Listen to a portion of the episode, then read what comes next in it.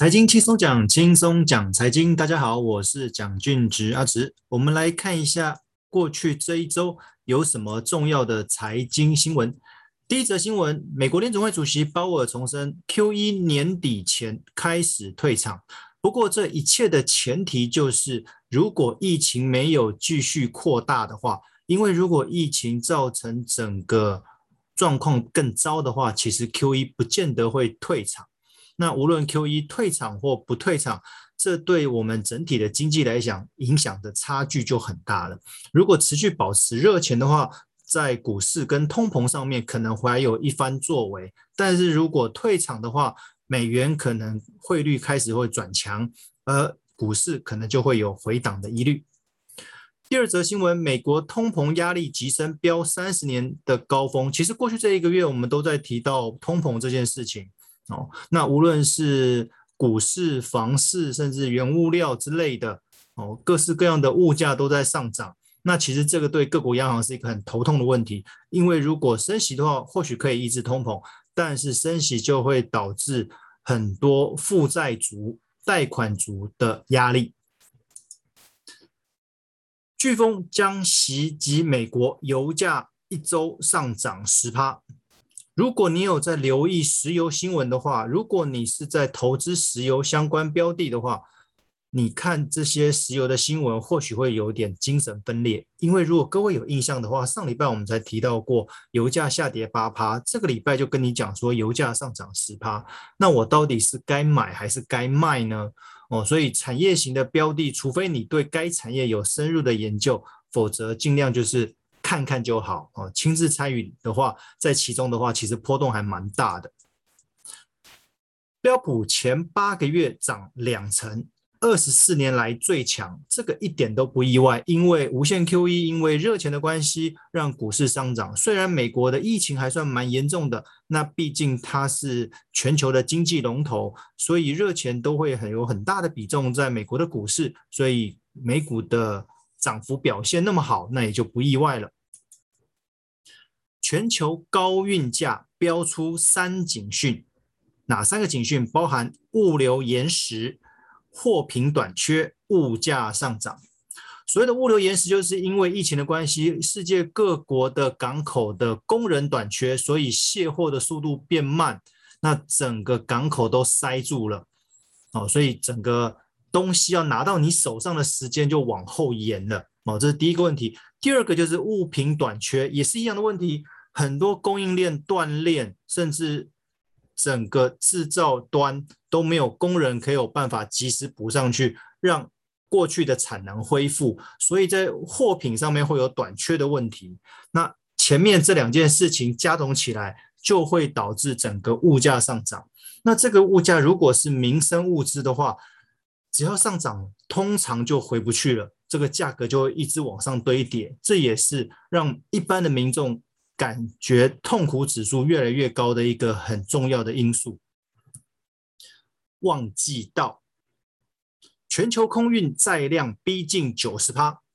如果各位觉得海运一直有很多的问题产生的话，不妨试试空运。但是为什么空运不是那么多运输上面都会愿意尝试？因为一方面空运的量有限，第二方面空运因为运输的时间短、时间快。所以它的运价特别的高。那换言之，如果你原本的一些货物从海运转到空运的话，你的运输成本一定高，是否又会转嫁到物价上面？那这是否又是通膨的产生？那这又是另外一个问题。但是似乎在海运目前暂时无解的状况之下，部分的商品的确会转到空运上。再一则新闻，欧元区通膨冲上十年新高，又是通膨的问题。欧元区也有通膨的问题哦，已经冲到了十年的高点。那欧元有没有升息的可能呢？目前暂时还看不到，因为 Delta 病毒也是在开始蔓延的状态之下，欧元区目前暂时还不太敢贸然升息哦，因为这个升息可能会导致经济又开始衰退。中国重手整顿网游业，严管未成年人上网。哦，他们八月三十号有出来一个规则，就是如果你未满十八岁的话，你只能周末玩手游，周末打电动，而且要采取实名制，只能让你玩一个小时。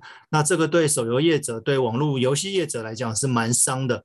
那当然了，这就看中国的青年有没有办法，呃，道高一尺，魔高一丈，用其他的模式来去玩他们过去喜欢这个手游的部分。当然，这个也或许是因为现在的年轻人很多。过度沉迷于这些游戏而荒废了原本的读书啊，或者一些重要的事情，那这个后续会怎么样转变？我们持续观察。亚太疫情失控，掀起大震荡。这个“震”是政治的“震”。如果各位有印象的话，马来西亚的首相因为疫情而下台。那日本的菅义伟也提到说，他年底不会再选了，所以日本的首相也会换人。那澳洲的总理。目前是因为疫情好像有点失控了，控制不住，那也有一堆声音会要求说他是否应该要下台。所以其实疫情控制的好坏会关系到这个执政党未来的施政方向，跟他有没有办法持续连任哦。那这个政治跟这个经济的影响哦，基本上是分不开的。亚洲房房价高涨，像打类固醇。其实澳洲、新加坡等，嗯，还有一些亚洲国家，韩国，他们的房价都持续在上涨。那这个当然也要归功于热钱呐。所以刚刚前面提到了，热钱不是只有在股市，在房市也是一样。那再加上现在的工人的工资变高了，那建材这些原物料的东西的价格也变高，所以后续的房价只会再被堆高。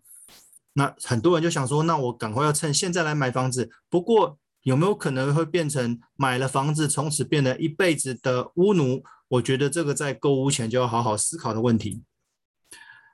旅行业者撑不住了，无薪假人数再创疫情新高。上周的金华董座才提到了，国际观光业已经进入到病入膏肓的时候，希望政府能够有一些政策。那旅行业者的问题其实已经不是。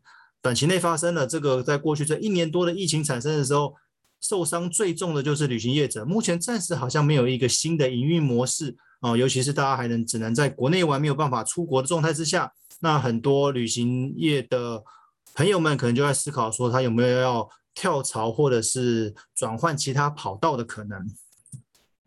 韩国十一月再次升息有影，其实，在八月份韩国开了亚洲第一枪升息了。那不过目前看起来，他们的通膨还是蛮严重的，有可能十一月会有第二次的升息。那刚刚有提到，其实这个是各国央行很头痛的事情，升息能够有效抑制通膨，但是升息的反效果就会让经济再次衰退。那如果造成经济衰退的话，民众的观感不佳，这个又会影响到政治圈的问题哦。所以其实各国央行对于升不升息这个一直存在的一个很矛盾的状态。那包含我们一开始提到的美国 QE 到底要不要缩减，那也要看后续的疫情变化。如果疫情控制得当，那当然 QE 缩减甚至升息都没有太大问题。但是如果疫情控制不当的话，或许只能维持现状，不升息，那维持在目前热钱都还是持续在全球流窜的状态。那这一部分我们持续观察。好，以上就是各大报的财经新闻，跟各位分享，希望各位会喜欢，谢谢各位。